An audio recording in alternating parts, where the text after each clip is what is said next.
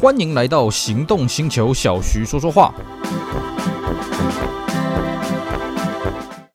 Hello，大家好，我是 Celsius，非常高兴呢，又在这边跟大家聊聊天。今天呢，我们继续上一次跟大家聊的话题，我们接着继续跟各位介绍 Mercedes-Benz W 二零这一款 S-Class 的故事。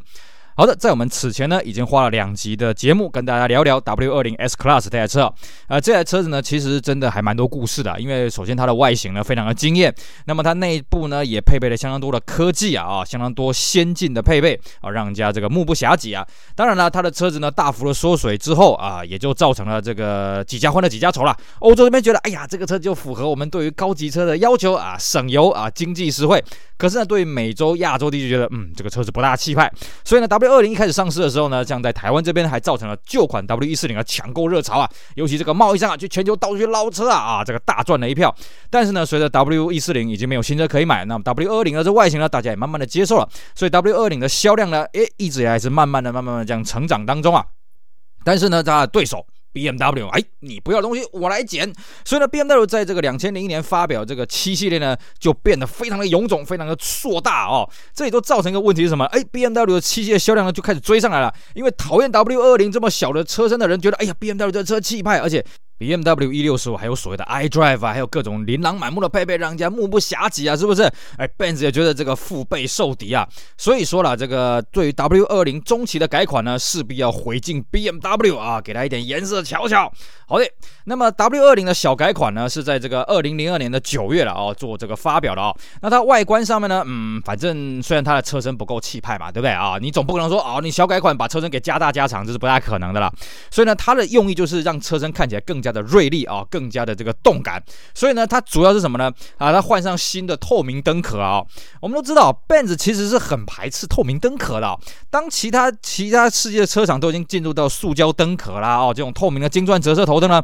你看 Benz 它也是这个不动如山。你看那个 W 二零三啊，在两千年发表 W 二零三呢，嘿嘿，不好意思，它的头灯也是一片雾茫茫的。那么一九九九年小改的这个 W 二零也是一片雾茫茫了，甚至 SLK 也是雾茫茫的，对不对？但是呢，到了这个 W 二一一的时候，二零零二年 W 二一，哎，终于换上了透明灯壳。那么在同一时间的 W 二零小改款呢，也换上透明灯壳了，所以看起来它头灯精神了很多。另外一个是它的水箱罩中网哦，呃，它水箱罩中网有加大，而且把那个那个那个线条哦变得比较陡直一点，所以你乍看之后会觉得，哎呀，这个后期的看起来这个车头比较气派一些啊、那尤其这个金钻的头灯看起来炯炯有神啊。不过不得不说啊，这个金钻的头灯呢，在 Benz 的前期这些作品呢，都有个共同点是什么？容易白内障，所以你去看啊，这个时至今日，这 W 二零尤其后期的啊，这个灯啊，基本上都已经黄掉了，黄掉了一大堆啊。而且它这个灯啊，其实前期后期是可以混用的了啊。那你如果前期去改到这个后期的话呢，嘿嘿，也很容易白内障黄掉了啊。这个是蛮蛮困扰的地方。那尾灯呢，它也做了一个小幅度的改款，就是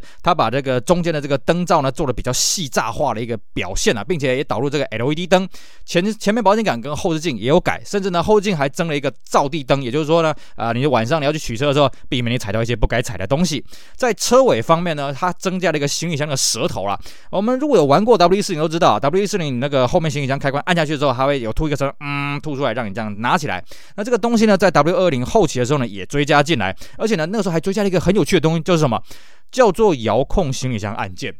各位会觉得啊，遥控行李箱按键，这不是这个日本车常有的吗？不好意思啊，如果你玩过 Benz 就知道，Benz 真的没有这东西。Benz 呢，你要去拿后面行李箱，不管是 C Class、E Class、S Class 呢，你只能下车，然后那个这个车尾的正中央有个这钥匙孔的按钮，把它按下去，然后这个车行李箱盖才会自己跳起来。到 W 二零后期的时候，终于追加了，在车子里面呢按一个按键，它行李箱盖会自己打开了哦，终于有这个按键了，我也是觉得有点不可思议啊。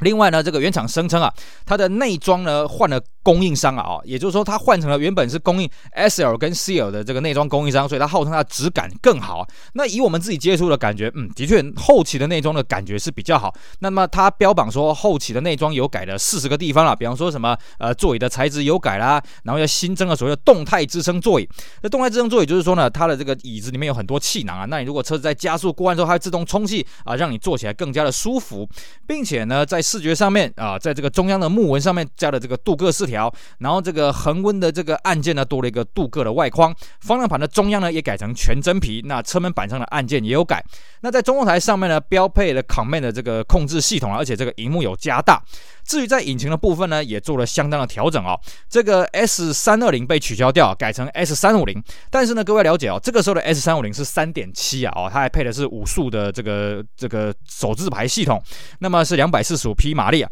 那么再上去的这个 S 五百基本上没有变，但是 S 六百呢换了一个非常夸张的引擎啊，我我们当时看到也是觉得吓一跳。呃，本来前期的时候 S 六百呢，我们跟各位讲过嘛，哎，它是这个原本 W 一四零六点零呢缩到这个五点七啊，马力也打了九折啊。那那么到了后期的时候呢，S 六百呢改成五点五双涡轮增压，哇，吓死了！据说是当时他们听到这个 BMW 会推出一个七六零的这个顶级版本，因为过往呢 BMW 七系在 E 三十二跟 E 三十八都是所谓的七五零 V 十二嘛啊，尤其到这个哎 W 四零的时候，哈哈哈，我的排量就比你大，怎么样啊？所以呢 BMW 那个时候不甘示弱啊，反正你宾士你从这个六千 cc 降到五点七嘛，那我从五千 cc 拉到六点零，行了吧？啊，不是五千 cc 啊，BMW 七五零是五千四百 cc 啊。所以呢，Benz 那个时候以为 BMW 可能会加涡轮呢，有此一说，所以宾士先下手为强，我先给你加个双涡轮增压，那马力呢从原本的三百六七匹暴涨到五百匹啊，甚至那个扭力的那个数字非常的夸张啊啊！据说你稍微调一下这个扭力就可以破百公斤米了，因为后来衍生出的 S 六双涡轮增压的 V 十二呢，那个扭力是破百公斤米了，吓死人了啊！那么我自己在看啊，因为我们之前有跟各位讲过。S 六百刚出来之后，NA 的时候五点七的时候呢，它是标榜说它可以通过欧盟四级环保，但是这个时候呢，却又推出了这个五点五双涡轮。我认为啦哦，应该前期那颗引擎一一方面动力不是很够了，二方面可能它在欧盟四级的环保法规可能还是有点问题，不然它大可推出什么 S 六百跟 S 七百嘛，对不对？你 S 七百等于这个 S 六百双涡轮，但这是我自己的推敲了啊。那除了 S 六百改成五点五双涡轮，大幅提升动力以外呢，S 五 AMG 呢也加上了 compressor 啊，然后呢马力也是五百匹。啊，这时候是很好玩的，你去看前期的 S 五五的输出跟 S 六百的输出是一样的，后期的 S 五五跟 S 六百输出还是一样的啊，只是一个是八缸呃比较追求性能的，一个是十二缸比较追求安稳的。那你说 S 六百真的开起来没有那么快吗？以我们有开过的车友的讲法，因为我自己是没开过 S 六百了啊，他们是说 S 六百的加速比 S 五五快很多，可是，在弯道动态的表现呢，还是 S 五五比较沉稳一点啊，这是他们跟我讲的。那么再来呢，它在安全配备上面有一个很值得一提是什么呢？小改款的 W 二零呢，配了所谓的全球首创的 Pre-Safe 啊，哦，Pre-Safe 的概念就是在意外发生的前一刻呢，做足这个安全的准备。比方说，它号称啊，它的保险杆可以往前推啦，啊，它会预先把你的安全带束紧，然后帮你把车窗跟天窗给关起来啊，哦。那那个时候呢，其实算是一个非常新颖的配备。那我们有车友呢，就是不小心车子失控的时候，哎，有启动到这个东西，他说，哎，真的会吓一跳。不过会让你在回过神来的时候呢，感觉这套系统真的是有它的必要性了啊！我记得当时 Benz 它的广告还是用什么呢？还是用一只猫啊！哦，这猫从这高空上面坠下来之后，猫不管它怎么坠下，它最后会四只脚着地啊！啊，这个宣达这个 Pre-Safe 概念，当然它不是用真猫啊，它是用电脑去模拟那个画面了啊！那除了这个 Pre-Save 以外呢，这时候 S Class 也推出所谓的四轮传动版 Formatic，在此前 S Class 应该是没有四轮传动版，就我的印象了啊！那除了 Formatic 系统以外呢，它原先的这个气压悬吊系统 Airmatic 它有升级啊！原原本呢，它降低车身高度只有一段啊，就是时速超过一百四十以上，它才会降低啊、那这时候分成两段啊，车速超过一百二十公分下降一公分啊，车速超过一百二十公里了啊、下降一公分。车速超过一百六十公里呢，再下降一公分啊。那如果是运动模式的话呢，这个超过一百五十公里就再下降一公分了啊、那么变速箱的档位模式呢，从原本的 S。模式跟 W 模式呢，改成 S 模式跟 C 模式，也就是原本是标准跟这个天气模式，现在变成呃标准跟这个呃运动跟舒适模式。但是呢，小改一开始还是配这个五速的自排系统。那台湾这边呢啊，也是这个动作很快啊。两千年零二年九月呢，这个原厂发表小改呢，台湾两千零二年十一月呢就发表了。那阵容呢也进一步扩大啊，首度引进了这个 S 二八零，呃，售价压在三百万以内。那还有这个 S 三五零、S 三五零 L、S 四三零 L、Formatic、S 五百 L。跟 S 六百 L 双涡轮。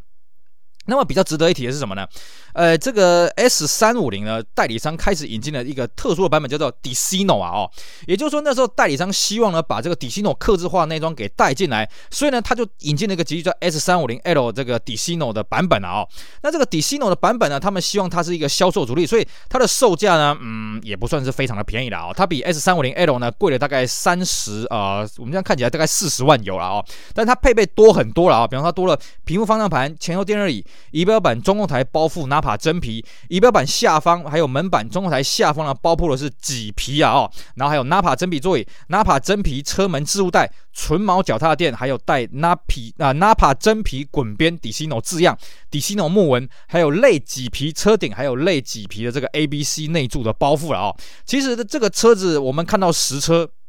这个内装真的跟一般的 S Class 完全不一样，甚至我觉得 S 三五零 Dicino 内装的那个感觉比 S 五百还要再高级，高级了很多啊！只是这个车真的没有卖几台了，我们只是呃在肉场有看过，在报废场有看过一次而已啊！这个车子相当的稀有。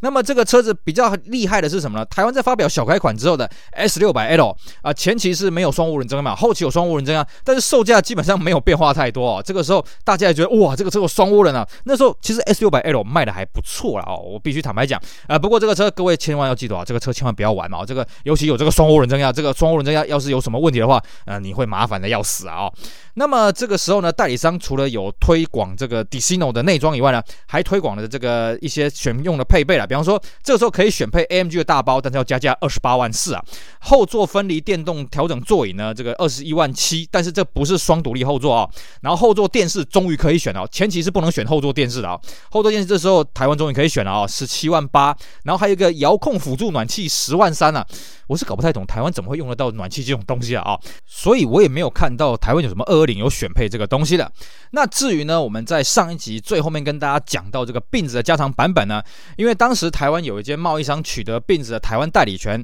那率先引进了前期的 S 三二零 L，在这个小改之后呢，他也继续引进了这个后期的这个 S 三五零这个加长的版本，叫做 S 三五零 XL 啊。那台湾引进的一样是加长五十公分的版本啊，那报价是七百九十万，呃，配备也算是不错了，有这个液晶萤幕啦、DVD 啦、脚托啦、后独立空调、隔屏、双独立后座，而且呢，它它那时候还标榜说可以选配通风加热前座、BOSS 音响，还有前座的电视啊。只是选配前座电视到底要干什么，我就搞不太清楚了啊、哦。那当时有说它会在引进 S 五百跟 S 六百的这个加长的并置的版本，但是后来我们是没有看过有人这个买到这个车了。我在猜应该是没有引进，应该只有引进到这个 S 三五零 XL 而已啊。当然了，这个后期原厂一样有推这个 S 六百、S 五百的 Pullman，不过这时候台湾是没有引进的。倒是呢，讲到这个 S 五百、S 六百的后期的 Pullman 呢，这个全世界有一个赫赫有名的代言人啊，就是什么？叫做北韩的金氏父子啊！啊、哦，这个金氏父子呢，他们出行呢，基本上啊，尤其是他啊，现在是金正恩嘛，他老爸金正日常常出行呢，就是靠着一台 S Class 的这个 Pullman 啊，应该是 S 六百的 Pullman 防弹的车子，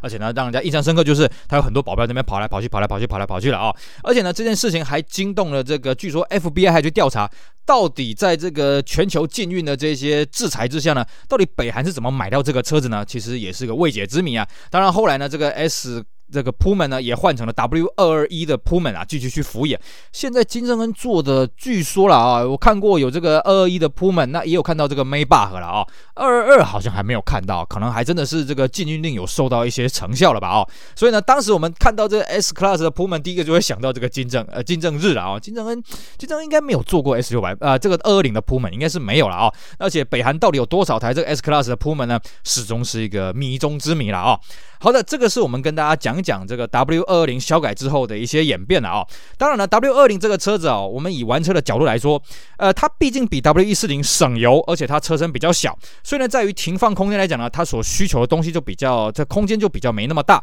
但是呢，我哥我哥要跟各位讲一下啊、如果你对 W 二二零有兴趣的话，你在玩这个车的时候要注意几个方向。首先，第一个。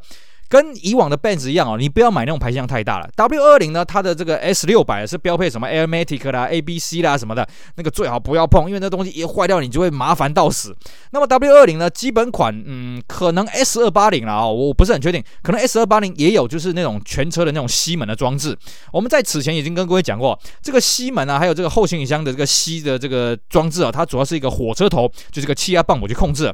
W 二零的气压泵很容易坏掉，而且它的气压泵我记得是在后座椅子下面有一个，行李箱里面也有一个，它至少有两个，可能前面还有一个哦。因为当年我在这个报废厂工作的时候呢，哦，这个 W 二零这个报废车常常被人家问啊，你这个火车头是不是好的啊？我这边哪里坏哪里坏哪里坏了？我是建议各位啦，如果你挑到了一台这个西门是坏的呢，就不要管它了，因为。